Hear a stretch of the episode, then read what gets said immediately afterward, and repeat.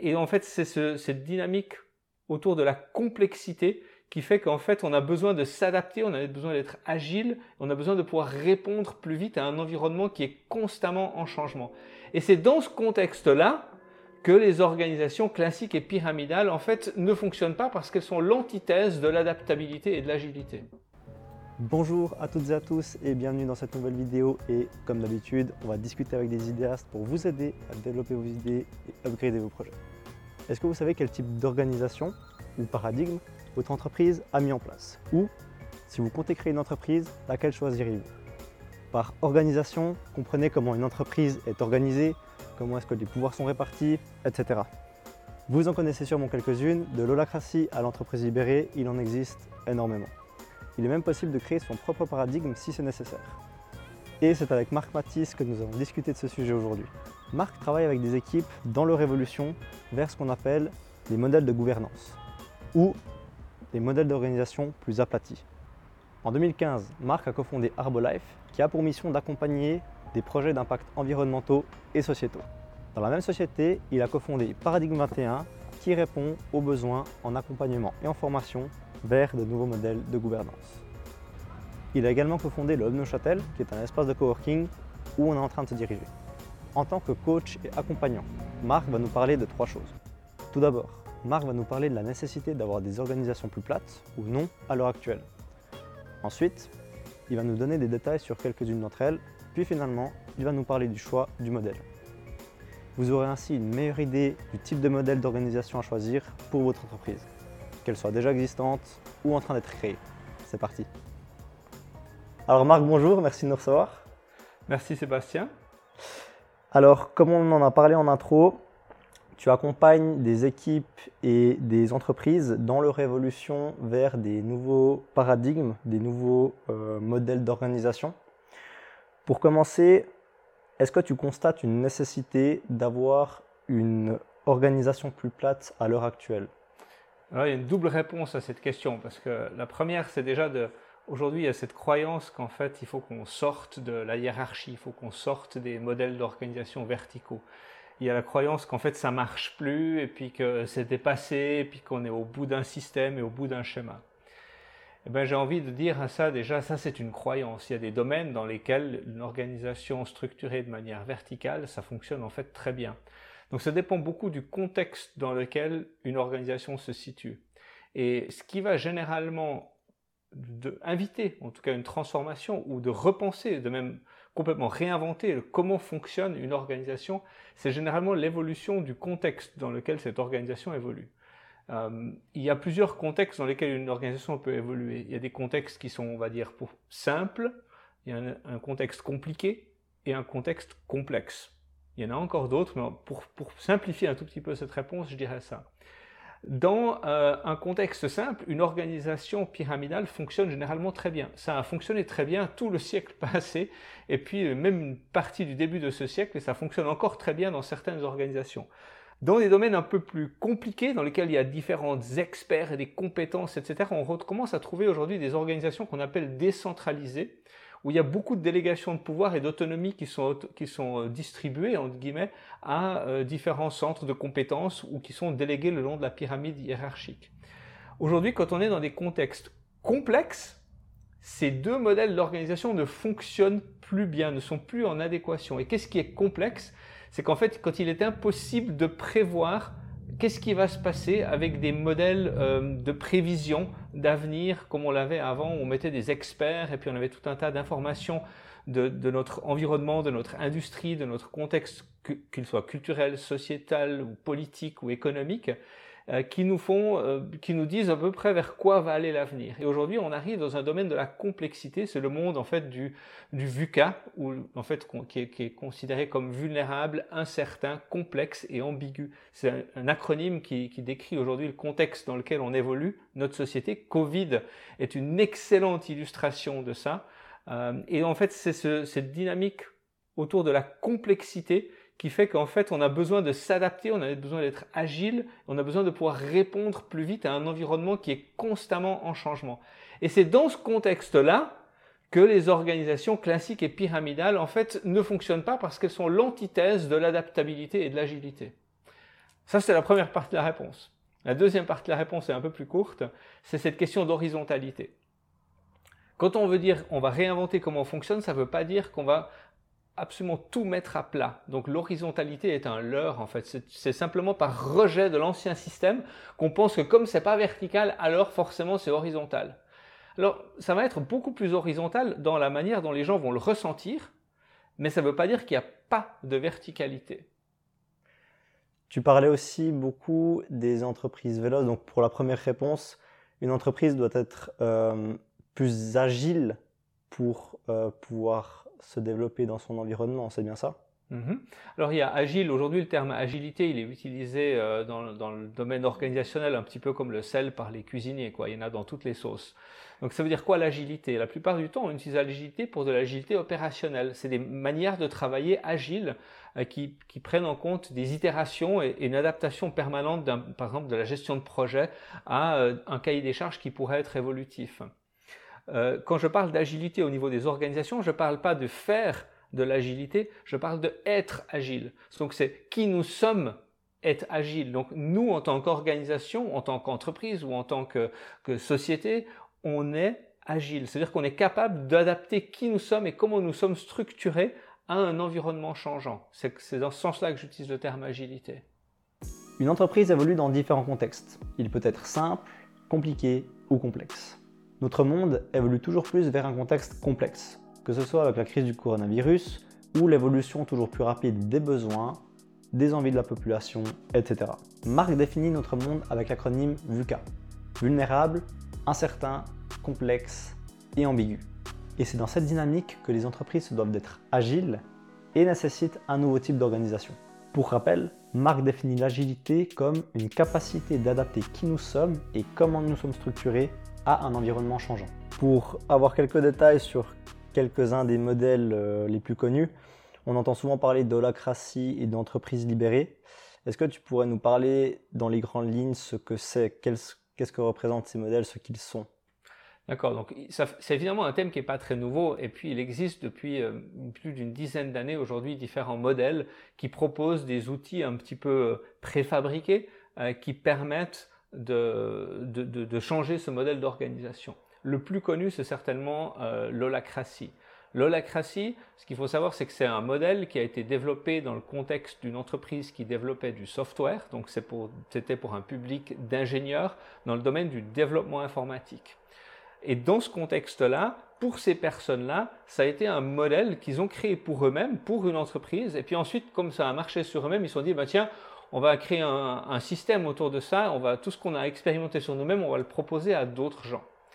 Euh, donc aujourd'hui, l'holacratie est un système extrêmement développé avec en fait des, outils et des procédures et une constitution qui euh, déclare exactement comment va fonctionner l'organisation. Et quand une entreprise se dit, ben, tiens, on va passer à l'holacratie, ben, on prend en gros le mode d'emploi, le manuel, on prend la, constitution euh, par défaut, puis on fait quelques ajustements, puis ensuite on dit ben voilà, on a designé entre guillemets notre nouvelle, nouveau système d'exploitation. C'est la, métaphore qui était faite par les, concepteurs originels, c'était l'operating system de l'organisation. Puisqu'ils fonctionnaient déjà en mode agile au niveau de leur méthode de travail, ils se sont dit ben en fait on va rendre toute l'organisation agile on va transférer un peu tout ça carrément au niveau du système d'exploitation de l'organisation. Donc c'est une méthode extrêmement rigide et structurée. D'accord? Ce qui a des avantages et des inconvénients. Ce que je souligne par là, c'est qu'il y a certains contextes, dans certains, typiquement des entreprises de software, ça marchera sûrement très bien. Et on constate que pour beaucoup d'autres entreprises, ça ne marche ben, en fait pas très bien. Parce que ça laisse assez peu de place à l'humain. Euh, une des grandes critiques qu'on fait de l'holacratie, c'est que en fait, en tant que personne, on, ne s'exprime plus en tant qu'humain, on s'exprime en tant qu'un rôle que l'on porte. Donc c'est comme si on endossait la casquette, par exemple, aujourd'hui j'ai la casquette du comptable, et en fait je parle de la voix du comptable, mais je ne parle plus de la voix de Marc qui en tant qu'humain s'exprime à un autre humain. Donc on a tendance potentiellement à déshumaniser les échanges et, le, fonctionnement de l'organisation et de justement pas mettre l'humain au centre de l'organisation. Donc ça, ce sont certaines des limites de l'holacratie. Les avantages, c'est que c'est extrêmement structurant, il n'y a qu'à suivre le bouquin et puis on peut le faire de façon relativement autonome. Ensuite, tu mentionnais l'entreprise libérée. j'ai envie de dire l'entreprise libérée, c'est un peu à l'autre bout du spectre.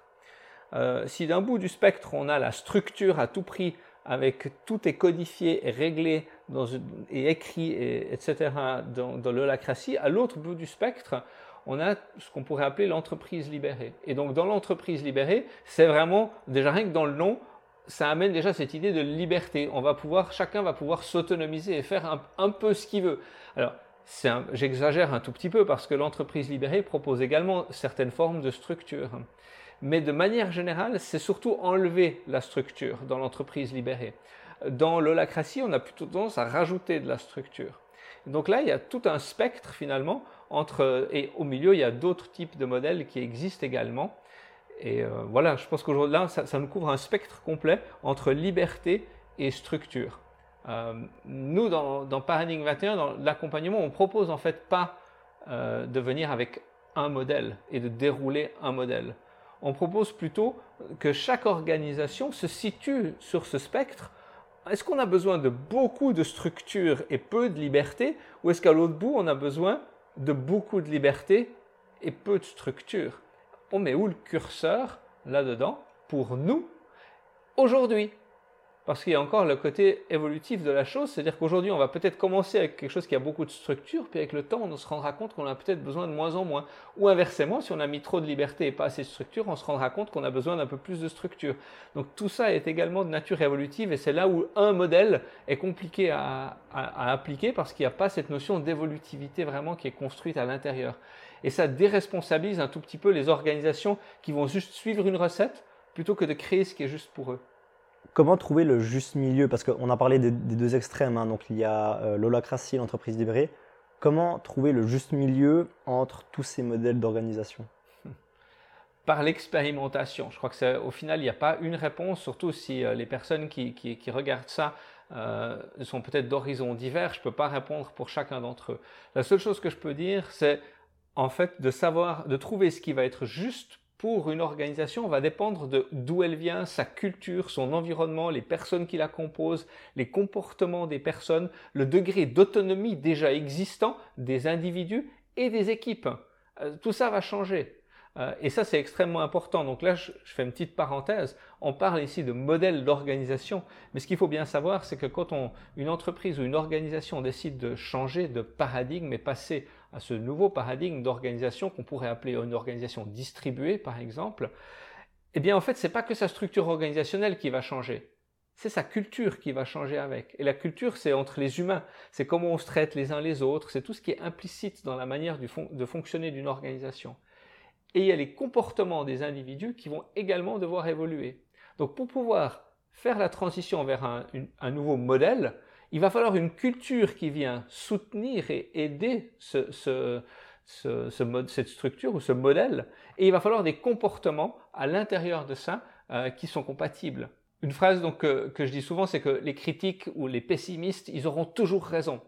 Pourquoi? Parce que si on n'a pas la bonne culture et si on a des comportements toxiques, on arrivera toujours à faire planter une transformation vers un nouveau modèle. Donc en fait, la structure va être dépendante de la qualité de la culture et des comportements des personnes qui composent l'organisation. Et si on n'a pas ça, c'est à peu près garanti que ça, sera un échec.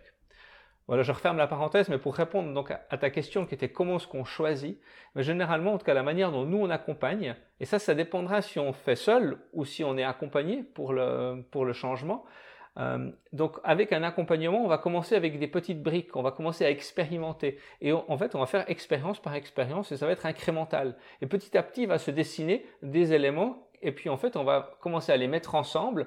Et puis tout d'un coup, il y aura une forme de structure qui va émerger. Puis tout d'un coup, il y aura des besoins. Puis dire oui, mais là, en fait, c'est pas clair. On fait comment en fait pour faire ça? Ou on prend comment les décisions dans tel et tel cas? Et eh bien là, ça va, ça va forcer finalement l'équipe dans une forme d'auto-apprentissage à se structurer davantage, mais là où il y en a besoin, plutôt que de mettre à l'avance des règles là où on ne sait pas encore si on aura besoin, c'est on va les mettre que là où il y en a vraiment besoin. Donc pour faire au plus simple finalement, et selon la, réalité de l'organisation. Donc quand, une structure est accompagnée, généralement, elle, tombe naturellement sur ce point d'équilibre qui est juste pour elle et elle n'a pas besoin de le chercher vraiment, ça va se faire un peu tout seul. Les modèles les plus connus ont été développés pour une certaine entreprise dans un certain contexte. L'un propose une organisation plus structurée, alors que l'autre moins structurée. Ces deux modèles peuvent marcher pour une société voulant reprendre ce que Marc appelle le mode d'emploi. Mais ils peuvent aussi échouer. Ça, ça va dépendre du contexte dans lequel la société en question évolue. Marc nous le rappelle, un modèle peut évoluer avec le temps. Il est donc possible de commencer avec un certain modèle, puis d'ajouter ou de supprimer des structures au fil du temps. Par rapport au choix du modèle, est-ce qu'il faut plutôt prendre un modèle préexistant, holacratie, entreprise libérée, ou créer son propre modèle? Hmm. Ça dépend euh, si on veut faire ce changement seul ou si on, a l'opportunité de se faire accompagner ou de se faire former. Euh, par exemple, dans Paradigm 21, il y a des gens qui suivent nos formations, puis après ils vont le faire tout seuls. Il y a des gens qui font une formation et puis qui nous demandent de les accompagner après, ou il y a des gens qui commencent tout de suite par l'accompagnement, ou il y a des gens qu'on voit jamais puis qui le font tout seuls puis qui se débrouillent très bien. Donc c'est pas nécessaire de se faire accompagner ou de se faire former par des, des experts dans le domaine. On connaît pas mal d'exemples d'organisations qui l'ont fait tout seuls. Alors c'est tout à fait possible de le faire tout seul. Dans ce cas-là, ça demande beaucoup d'investissement de la part des dirigeants ou des futurs ex-dirigeants, parce qu'ils vont changer un tout petit peu de nom ou en tout cas de titre euh, à mesure qu'on avance. Ça demande beaucoup d'investissement personnel. Je connais le cas d'une organisation dont euh, les dirigeants ont commencé par faire une formation d'un ou deux ans pour devenir coach professionnel, c'est-à-dire pour développer leurs compétences d'accompagnement humain. Ça ne veut pas dire que tout le monde doit le faire, mais ça donne le, spectre, il est donné. C'est-à-dire que potentiellement, il y a un investissement qui dépasse juste ce qu'on appelle le management classique pour, euh, pour ces, ces gens-là. Et généralement, pour les gens qui le font seuls, c'est pratique de prendre un modèle existant. Pourquoi? Parce qu'on on achète le bouquin, on peut downloader les templates et puis on adapte à soi. C'est-à-dire qu'on a déjà une sorte de framework qu'on peut adapter sans avoir encore d'expérience, mais déjà juste comme ça intuitivement, dire bah ça on prend, ça on prend pas. Celles qui ont choisi de commencer avec euh, généralement, elles ont fini par créer leur propre modèle sur la base de ce qui a marché et pas marché par l'holacratie et renommer ça à leur sauce et puis finalement ont finalement créé leur propre modèle, mais par itération en partant d'un modèle existant. Le chemin est parfois un peu long, mais ça fonctionne et ça a l'avantage de pouvoir être fait de façon autonome.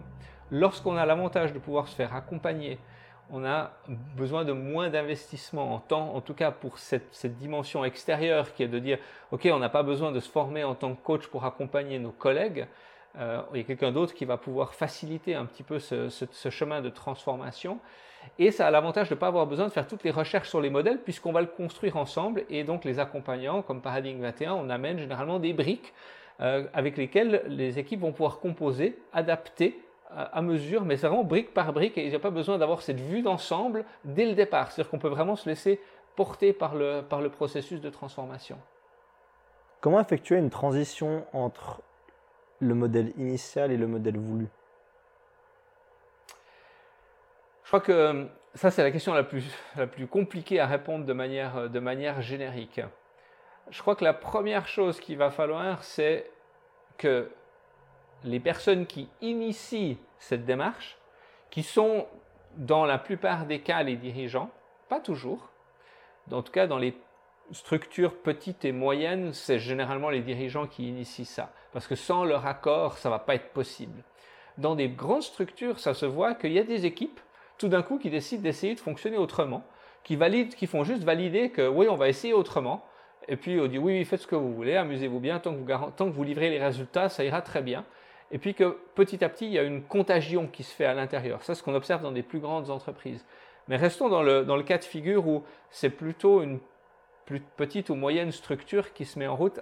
La première étape, ça va être la volonté profonde des dirigeants ou des propriétaires ou des directeurs ou des peu importe ce que c'est, de remettre complètement en question le fonctionnement, y compris le fonctionnement de la hiérarchie, leur rapport au pouvoir et potentiellement même le rapport à l'argent, potentiellement même le rapport au travail qu'ont ces personnes. Donc ça va demander d'être prêt à réinventer un certain nombre de choses. Alors peut-être qu'on ne fait pas tout en un coup. Mais en tout cas, un de ces domaines, il va falloir avoir cette volonté profonde de le réinventer. La question, c'est pourquoi? Généralement, la réponse, si on le fait, c'est parce qu'on n'a pas le choix. Hein. C'est rare qu'on fasse ça pour le fun. Parce que pendant un moment, on va, on va s'occuper de, tout un processus de transformation interne. Ça va prendre du temps et de l'énergie. Et ça, c'est tout du temps et de l'énergie qu'on n'investit pas sur en fait, les, livrables. en fait, on est là pour faire quoi concrètement? Donc ça, ce qu'on appelle un overhead en économie, c'est-à-dire qu'on va en fait passer du temps et de l'énergie à faire ça. Donc généralement, on le fait que quand on n'a pas le choix. Quand on n'a pas le choix, pourquoi? Parce que le contexte économique ou socio-économique nous l'impose. On est dans un marché qui se transforme.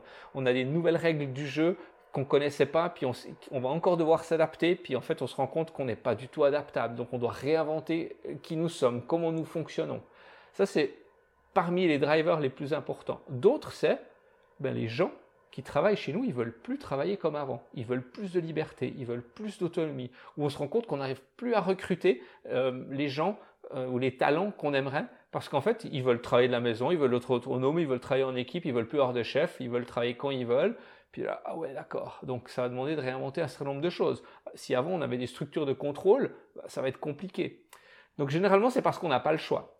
Donc un, on n'a pas le choix, mais encore faut-il le voir et encore faut-il être capable d'oser, de, prendre le risque de mettre en place un, processus de transformation. Première étape, c'est vraiment ça. Sans ça, il se passe rien en fait, ou rien de bien. Ensuite, la deuxième, c'est de réussir à embarquer les équipes, puis leur expliquer que, eh ben, vous savez quoi, on va faire un voyage ensemble, on a une idée à peu près de vers où ça va, mais concrètement, on ne le sait pas, on l'a jamais fait nous-mêmes. Il y a d'autres gens qui l'ont fait, il paraît que c'est bien, mais aussi il paraît que c'est compliqué. Euh, est-ce que vous êtes d'accord d'embarquer dans un processus, dans une aventure? Et puis, à un moment donné, d'aller chercher une forme de OK de la plupart des gens, en tout cas de se dire OK, essayons de fonctionner autrement, de réinventer comment on fonctionne. Ça, c'est extrêmement important parce que finalement, c'est des gens qui vont devoir à un moment donné bah, prendre possession d'un certain nombre de choses qui étaient avant euh, bah, faites peut-être pour eux. En échange de quoi? Peut-être plus d'autonomie, plus de liberté. Donc voilà un peu les, les, les phases initiales avant même de faire quoi que ce soit. C'est un peu ces choses-là qui se mettent en place. On sait à quoi ressemble une structure hiérarchique au niveau de l'organigramme, mais à quoi ressemble ce type d'organisation? Alors une structure hiérarchique en forme d'organigramme, on les connaît, ça c'est la pyramide classique. Encore que, quand on fait ça, on oublie une chose. C'est que généralement, dans une organisation classique qui a, disons, plus que 30-40 personnes, il y a la pyramide de base, et il y a une autre organisation, mais qui est généralement pas représentée sur le même organigramme. C'est les équipes projets ou les équipes transversales. Parfois, c'est fait sous forme d'organisation matricielle, où on a ce qu'on appelle les reporting lines qui sont verticales, puis les dotted lines qui sont horizontales, puis qui permet finalement de, montrer qu'il y a deux équipes. Il y a parfois des équipes métiers, puis des équipes régionales, ou peu importe les axes, comment on les combine. Donc les, organisations matricielles permettent déjà, deux axes ou deux niveaux de reconnaissance à des appartenances. Dans la plupart des organisations, c'est même pas représenté de façon formelle. Il y a juste des équipes projets. Et puis, des équipes projets, elles fonctionnent comment? Ben, il y a un chef de projet qui est un petit peu responsable du deadline et du budget, puis qui va coordonner tout ça, puis le reste, ben, on compose avec des ressources de différentes équipes, mais c'est pas une organisation formelle. C'est hyper intéressant parce qu'on est dans une organisation pyramidale verticale avec une délégation de pouvoir, puis à l'intérieur de ça, on se rend compte que ça marche pas. Il faut, de la, il faut des équipes qui sont pluridisciplinaires et transversales. Alors on crée des équipes projets, mais alors on, ne les met même pas dans l'organigramme parce qu'on ne sait pas comment faire.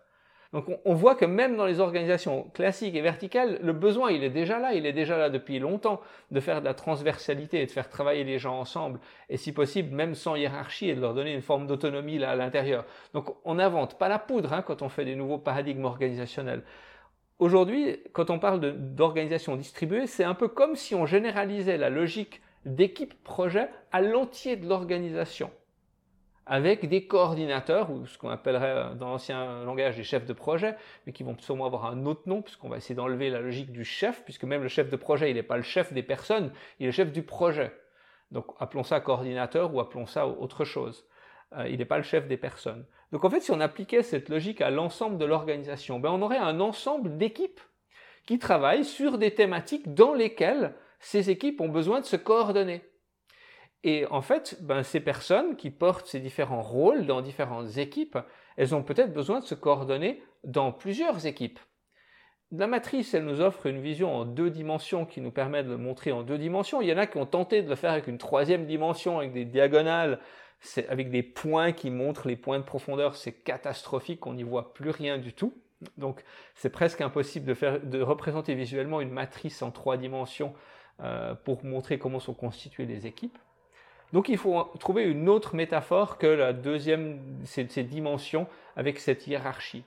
Euh, aujourd'hui, la plupart des organisations distribuées euh, qui représentent de façon visuelle leur organisation le font dans la logique de cercle et de sous-cercle à l'intérieur duquel on va trouver des rôles. Donc ça, on va trouver ça, euh, par exemple, il y a un logiciel même qu'on utilise, on est partenaire, on utilise chez tous nos clients, euh, les structures qu'on accompagne, on utilise le, logiciel de PeerDom. Et donc PeerDom, c'est un outil informatique qui permet de visualiser en temps réel, on peut se balader à l'intérieur de l'organisation en zoomant euh, dans les grands cercles. Le grand cercle, généralement l'organisation, c'est la direction, c'est le pilotage, c'est là que se coordonne l'entier de l'organisation. Puis ensuite, il y a des cercles. Puis à l'intérieur de ces cercles, on peut les voir comme étant en fait un, sous-cercle du grand cercle. Donc tu vois là, la, notion de verticalité, elle n'est pas disparue complètement. Par contre, elle est d'une autre nature. Elle est de nature holarchique ou inclusive. Ça veut dire que le, le premier niveau de cercle, par exemple, si on regarde l'organisation de Paradigme 21, Paradigme 21, en fait, nous, on est un cercle dans une organisation plus grande qui s'appelle Arbolife. Donc à l'intérieur d'Arbolife, il y a un cercle qui s'appelle Paradigme 21. Donc si on regarde ce cercle de Paradigme 21, ben lui, quelque part, son cercle supérieur, c'est le cercle général de pilotage d'Arbolife, dans lequel il y a des représentants de Paradigme 21. Et à l'intérieur de Paradigme 21, eh bien, on voit qu'il y a également un pilotage de Paradigme 21 avec des rôles spécifiques pour l'organisation de Paradigme 21, qui fonctionne de manière relativement autonome ou presque complètement autonome euh, dans Arbolife. Et on voit qu'à l'intérieur de, de Paradigme 21, par exemple, il y a quatre sous-cercles qui sont les cercles mandat, formation, culture et développement. Et donc ces quatre cercles-là ont leur propre organisation et sont les quatre domaines dans lesquels des gens doivent se coordonner.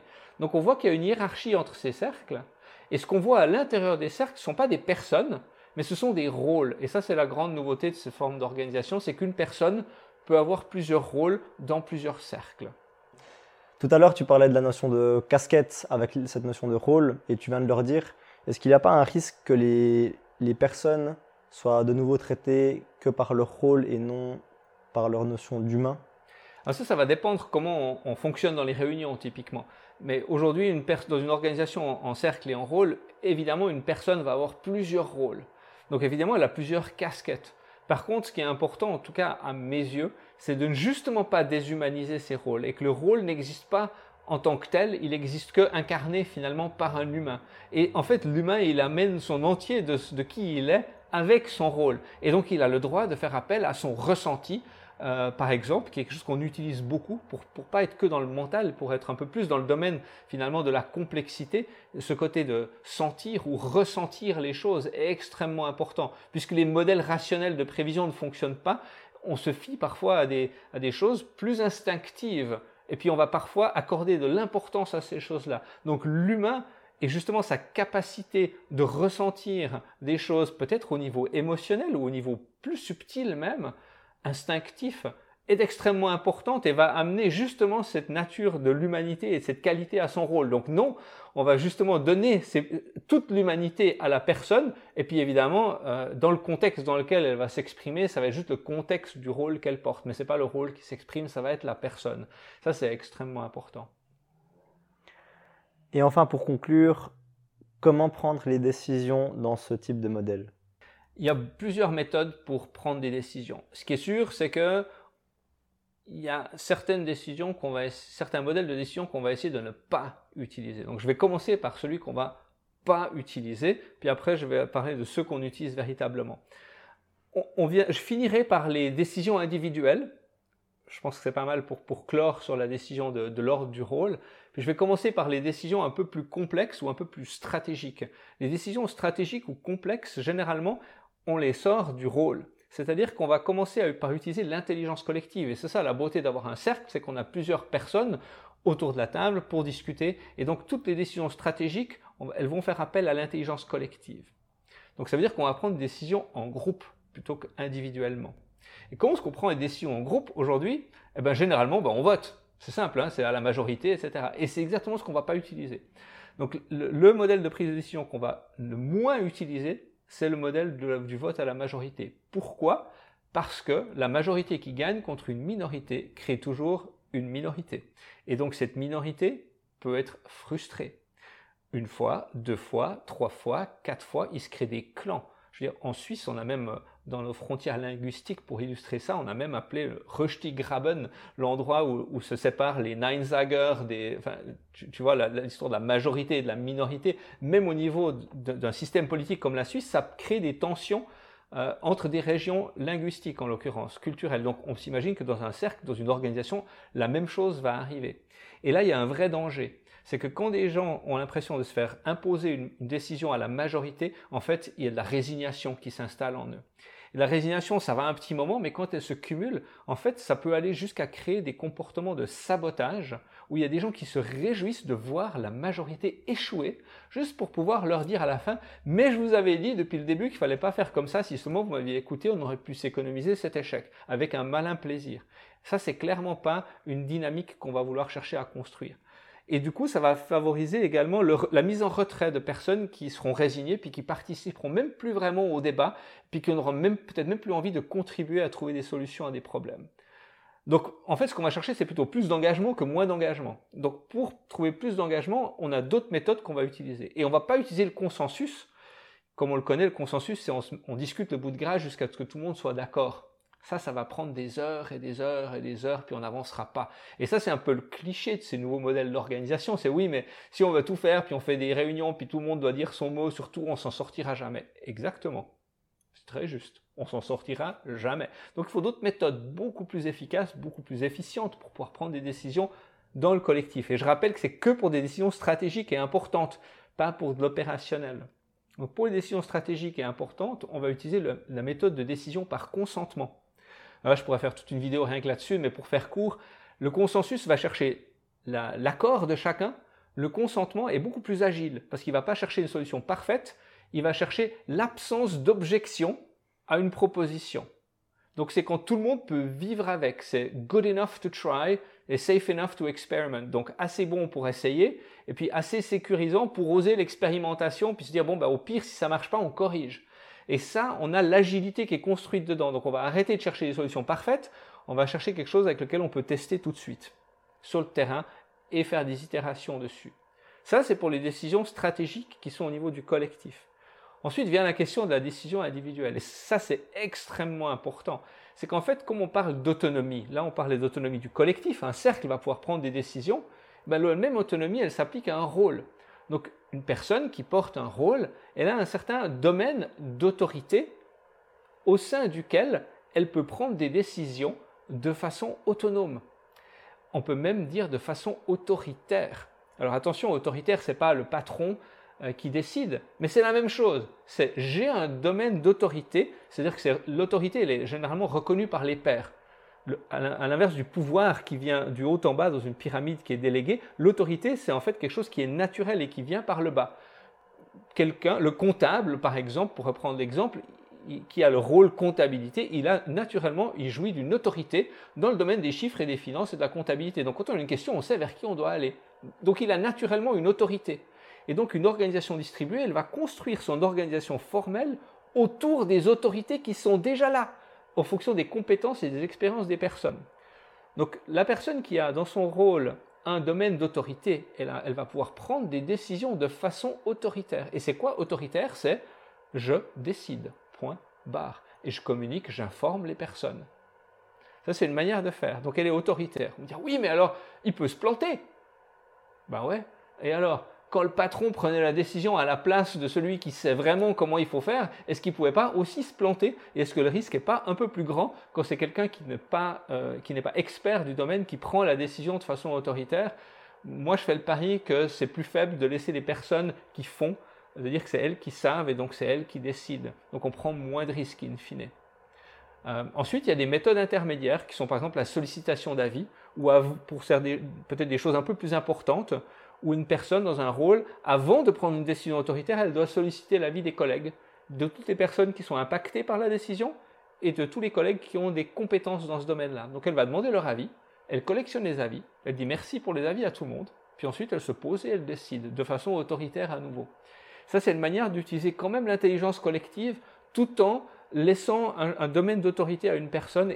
Et là, je crois que la chose la plus importante qu'il faut souligner juste derrière, c'est que tout ça ne peut pas marcher sans la confiance. Donc tu vois, on revient au champ de la culture. C'est qu'on peut amener des nouveaux mécanismes de prise de décision, mais si on n'a pas une culture de la confiance, c'est-à-dire si on ne fait pas confiance à un collègue qui a pris une décision de façon autonome, autoritaire, de dire bah, il a fait de son mieux, et on lui accorde toute sa confiance. Pas ouais, mais moi je pense qu'il aurait dû faire autrement, puis quand même, puis si seulement il m'avait écouté, moi je pense qu'on aurait dû.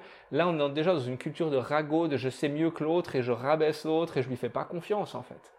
Je me dois en tant que collègue de faire confiance à mon collègue qui a pris une décision. J'aurais peut-être pas pris la même, mais Inch'Allah, voyons voir ce qui se passe. Et sans cette confiance-là, en fait, on crée une culture où ça va pas fonctionner. Donc tout ça va avoir besoin d'ancrage très fort dans des comportements et des cultures pour pouvoir, euh, pour pouvoir fonctionner. Si on décide de faire ce changement seul, des modes d'emploi sont disponibles. Il suffit d'adapter ce qui s'est déjà fait et de faire des modifications si nécessaire. En se faisant accompagner, comme avec Paradigme 21, les accompagnants apportent des briques pour effectuer la transition pas à pas.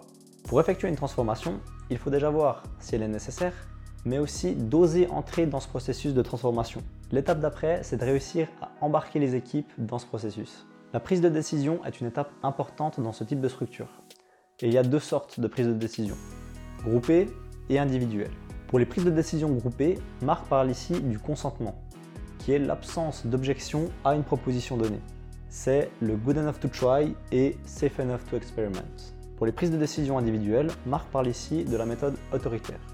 C'est-à-dire qu'une personne qui est reconnue par ses pairs pour ses compétences va prendre une décision d'elle-même. Pour les décisions un peu plus importantes, elle peut solliciter l'avis de ses collègues. Ici, la confiance est primordiale pour le bon fonctionnement de cette démarche. Alors Marc, je te remercie beaucoup pour ta participation et tes précieux conseils. Merci pour l'invitation, Sébastien. Quant à vous, je vous retrouve prochainement pour une nouvelle vidéo et d'ici là, portez-vous bien.